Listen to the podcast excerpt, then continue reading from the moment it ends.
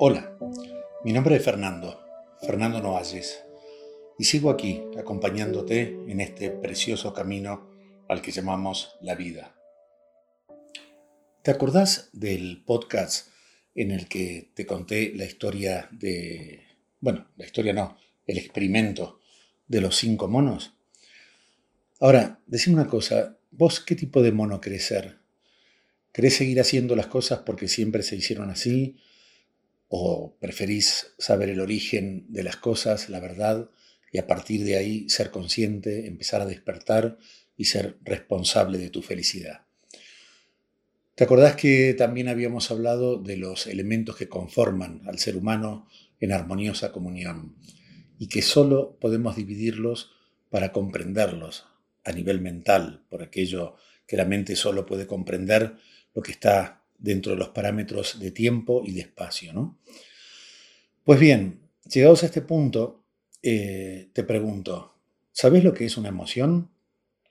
Esta pregunta la hago hace ya muchísimos años con la cantidad de personas que han pasado por las jornadas que imparto de entrenamiento emocional y nunca, nadie, nunca, jamás me supieron definir lo que es una emoción. Sí, sí, sí, todos daban respuestas de las más variadas, la gran mayoría obviamente iban siempre orientadas en sentimientos, pero nadie sabe lo que es una emoción. No encontré nunca una persona que me sepa explicar lo que es una emoción.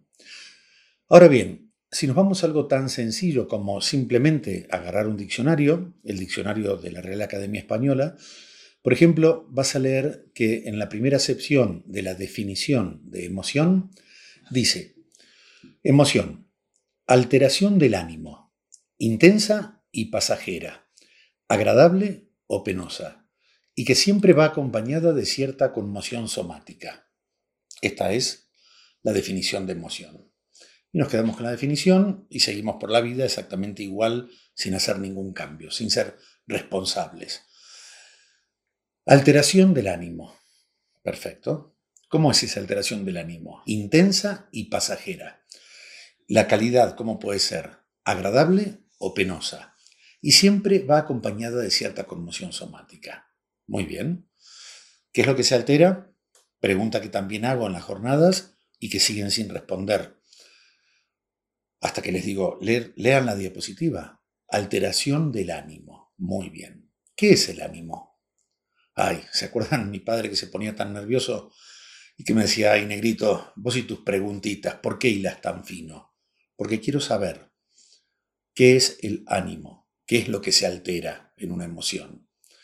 Tan sencillo como ir al diccionario y leemos ánimo, primera acepción, alma o espíritu en cuanto es principio de la actividad humana.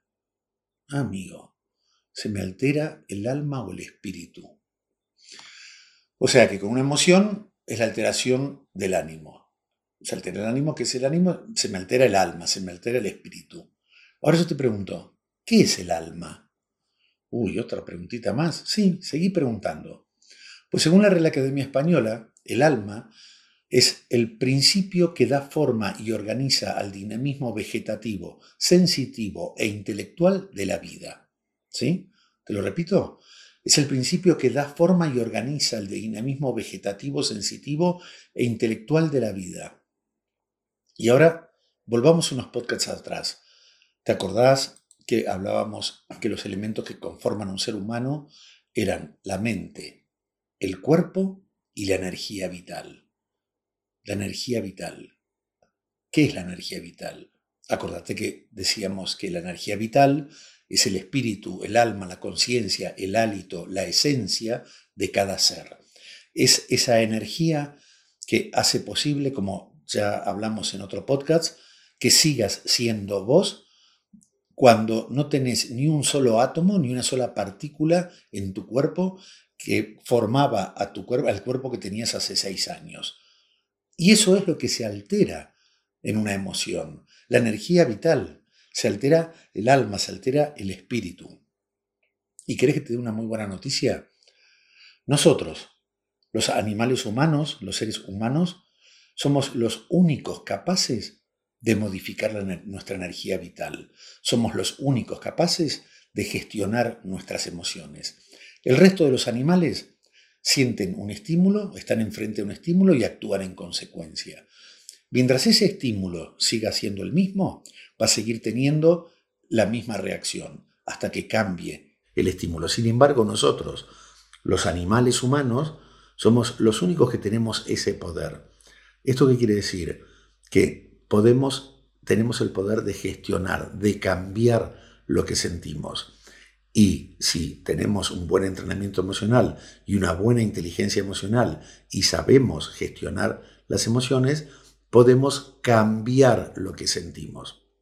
Si vos elegís ser una persona responsable en lugar de ser una víctima, vas a dejar de vivir en el, en el antiguo paradigma en donde te enseñaron a decir me pones de los nervios, me pones nervioso, ¿sí? Una persona puede hacer algo y yo le puedo responder me pongo me, me pones nervioso, ¿sí? En realidad me pone nervioso a mí, porque una persona que está al lado, ante, ante, la misma, ante el mismo comportamiento de esa persona, no le importa nada, ¿sí? no se pone nervioso.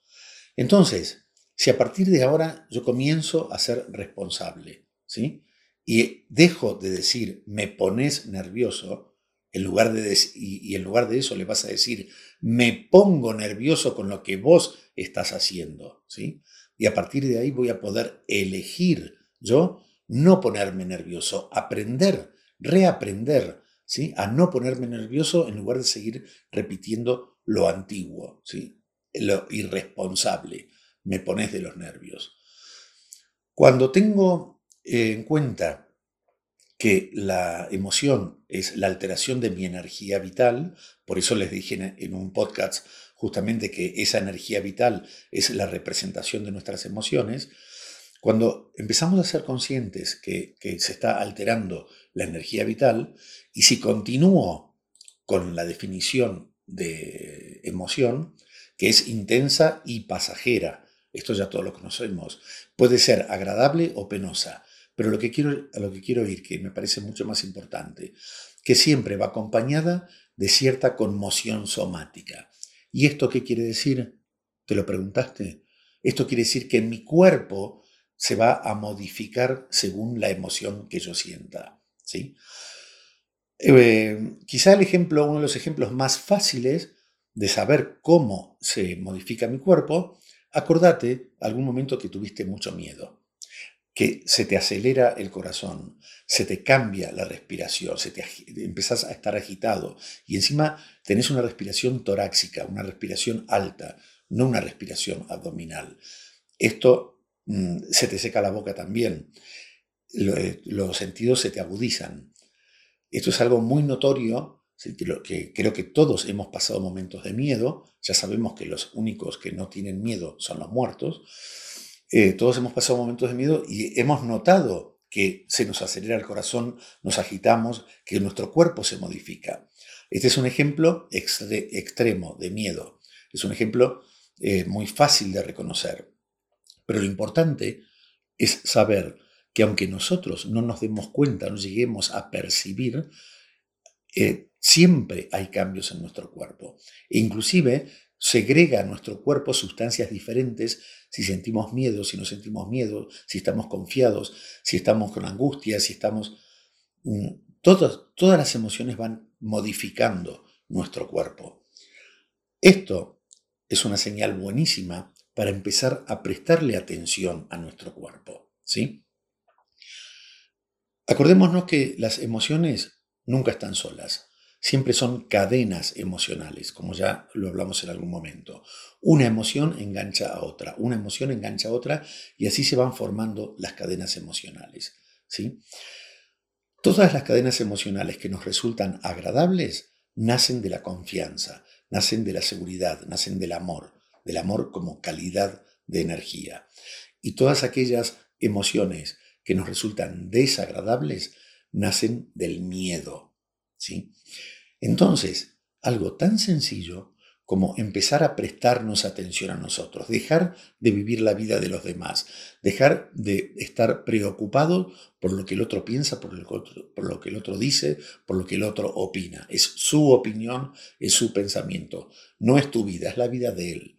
Empezá a ocuparte de tu vida, empezá a prestarle atención a tu cuerpo, empezá a prestarle atención a lo que estás sintiendo. Y es algo tan sencillo como utilizar la etiqueta agradable o desagradable.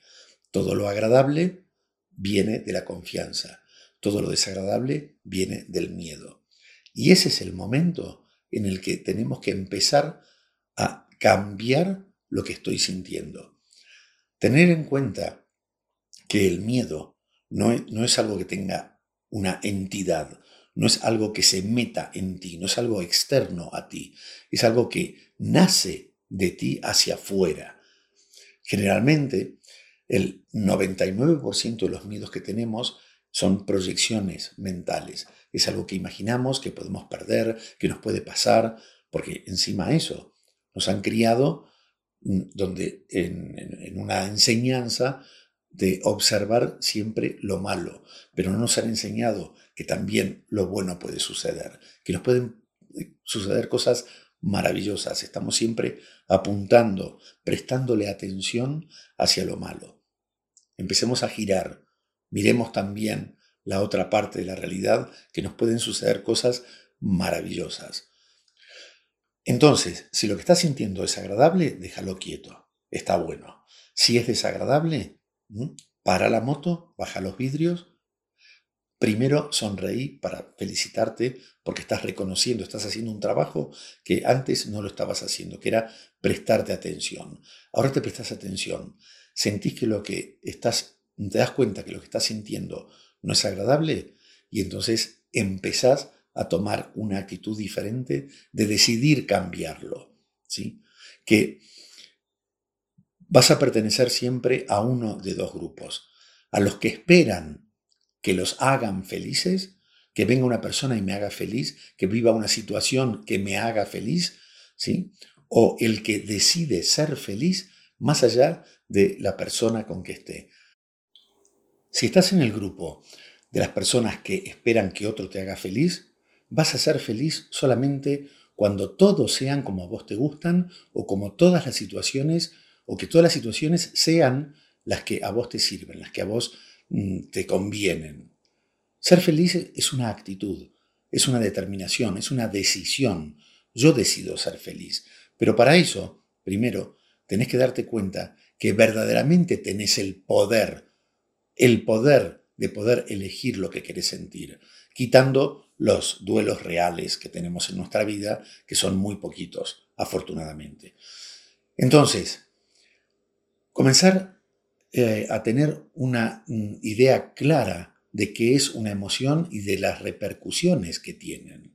Una vez que tenemos la idea clara de lo que es una emoción, prestándole atención a mi cuerpo, dándome cuenta que mi cuerpo va cambiando, se va alterando de acuerdo a la, a la emoción que sienta, prestándome atención, teniendo la actitud de que mm, yo tengo el poder, teniendo la actitud de una vez que reconocemos que tenemos nosotros el poder, yo voy a comenzar a cambiarlo. Y esto es un proceso que no se hace de un día para el otro. Este es un proceso mm, largo, pero es un proceso muy bonito. Se hace muy bonito cuando realmente vamos prestando atención a los pequeños cambios que vamos consiguiendo día a día, momento a momento, inclusive a lo largo del día. Y no importa si un día eh, no estás con toda la energía. Tenemos que que reconocer nuestro biorritmo. Esos días que nos levantamos con mucha fuerza, con mucha alegría, con mucho entusiasmo, cuando aparentemente no hay ninguna razón para estarlo, porque no, no, ha sucedido nada extraordinario. De la misma forma, tenemos que ser conscientes que hay días que estamos muy bajos de energía. Este es nuestro biorritmo que se va cambiando por una cantidad de elementos que ya hablaremos en otro podcast. Pero mm, más allá de los días buenos, los días malos, los días que avanzamos más, los días que no avancemos nada, lo importante es empezar a tener esta actitud, empezar a prestarnos atención, empezar a reconocer el gran poder que tenemos para esto y mm, por eso es tan importante pertenecer al grupo de los, de los monos que, que sabemos el origen de las cosas. Por eso vamos a seguir rompiendo esquemas, vamos a seguir preguntando, vamos a seguir indagando, porque date cuenta que cuando tenés una clara idea de lo que es una emoción, ahí sí que vas a poder empezar a gestionar tus emociones. Mientras sigas viviendo como los monos que hacen las cosas porque se ha hecho así toda la vida, no vamos a, no vamos a avanzar mucho. Vamos a ponernos manos a la obra, vamos a prestarnos atención a nuestro cuerpo, a cómo se modifica con las cosas alegres, con las cosas tristes, y voy a empezar a tomar la decisión de elegir cambiar, de elegir cambiar a sentir lo que es mucho más agradable para mí. Te doy las gracias por estar ahí, por permitirme acompañarte en este camino tan bonito y como siempre te mando un abrazo con todo mi cariño.